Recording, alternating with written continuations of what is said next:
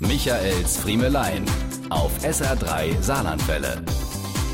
Wenn wir früher eine Empfehlung gebraucht haben, sei es für ein Urlaubshotel, für ein neues Auto oder für ein neues Fernsehgerät, was haben wir gemacht? Wir haben uns im Bekanntenkreis umgehört, ne? Was habt ihr denn so? Seid ihr zufrieden damit? Und dann haben wir gekauft oder gebucht. Bei Hotels oder Ferienwohnungen nicht selten, ohne zu wissen, wie es dort überhaupt aussieht. Halt auf gut Glück. Das war dann immer so eine echte Überraschung, wenn man am Urlaubsziel ankam und die Unterkunft zum ersten Mal zu sehen bekam.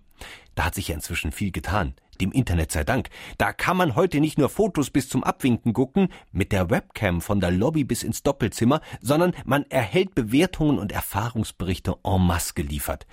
Jetzt will ich ja nicht undankbar sein, ja, aber wissen Sie, was ich mich ständig frage?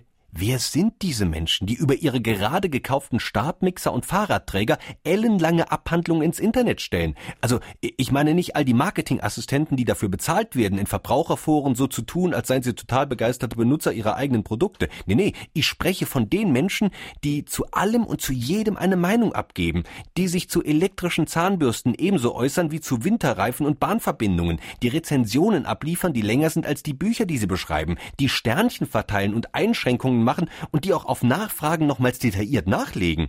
Was veranlasst Menschen dazu und woher nehmen sie sich die Zeit? Haben die sonst nichts zu tun? Wie kann man denn den ganzen lieben Tag lang vor dem Computer sitzen und wildfremden Menschen über seine Erfahrungen berichten? Gut, ich gebe zu, das ist schön gesagt, ne? Von einem, der hier gerade am Rechner sitzt und Woche für Woche wildfremden Menschen von seinen Erfahrungen berichtet.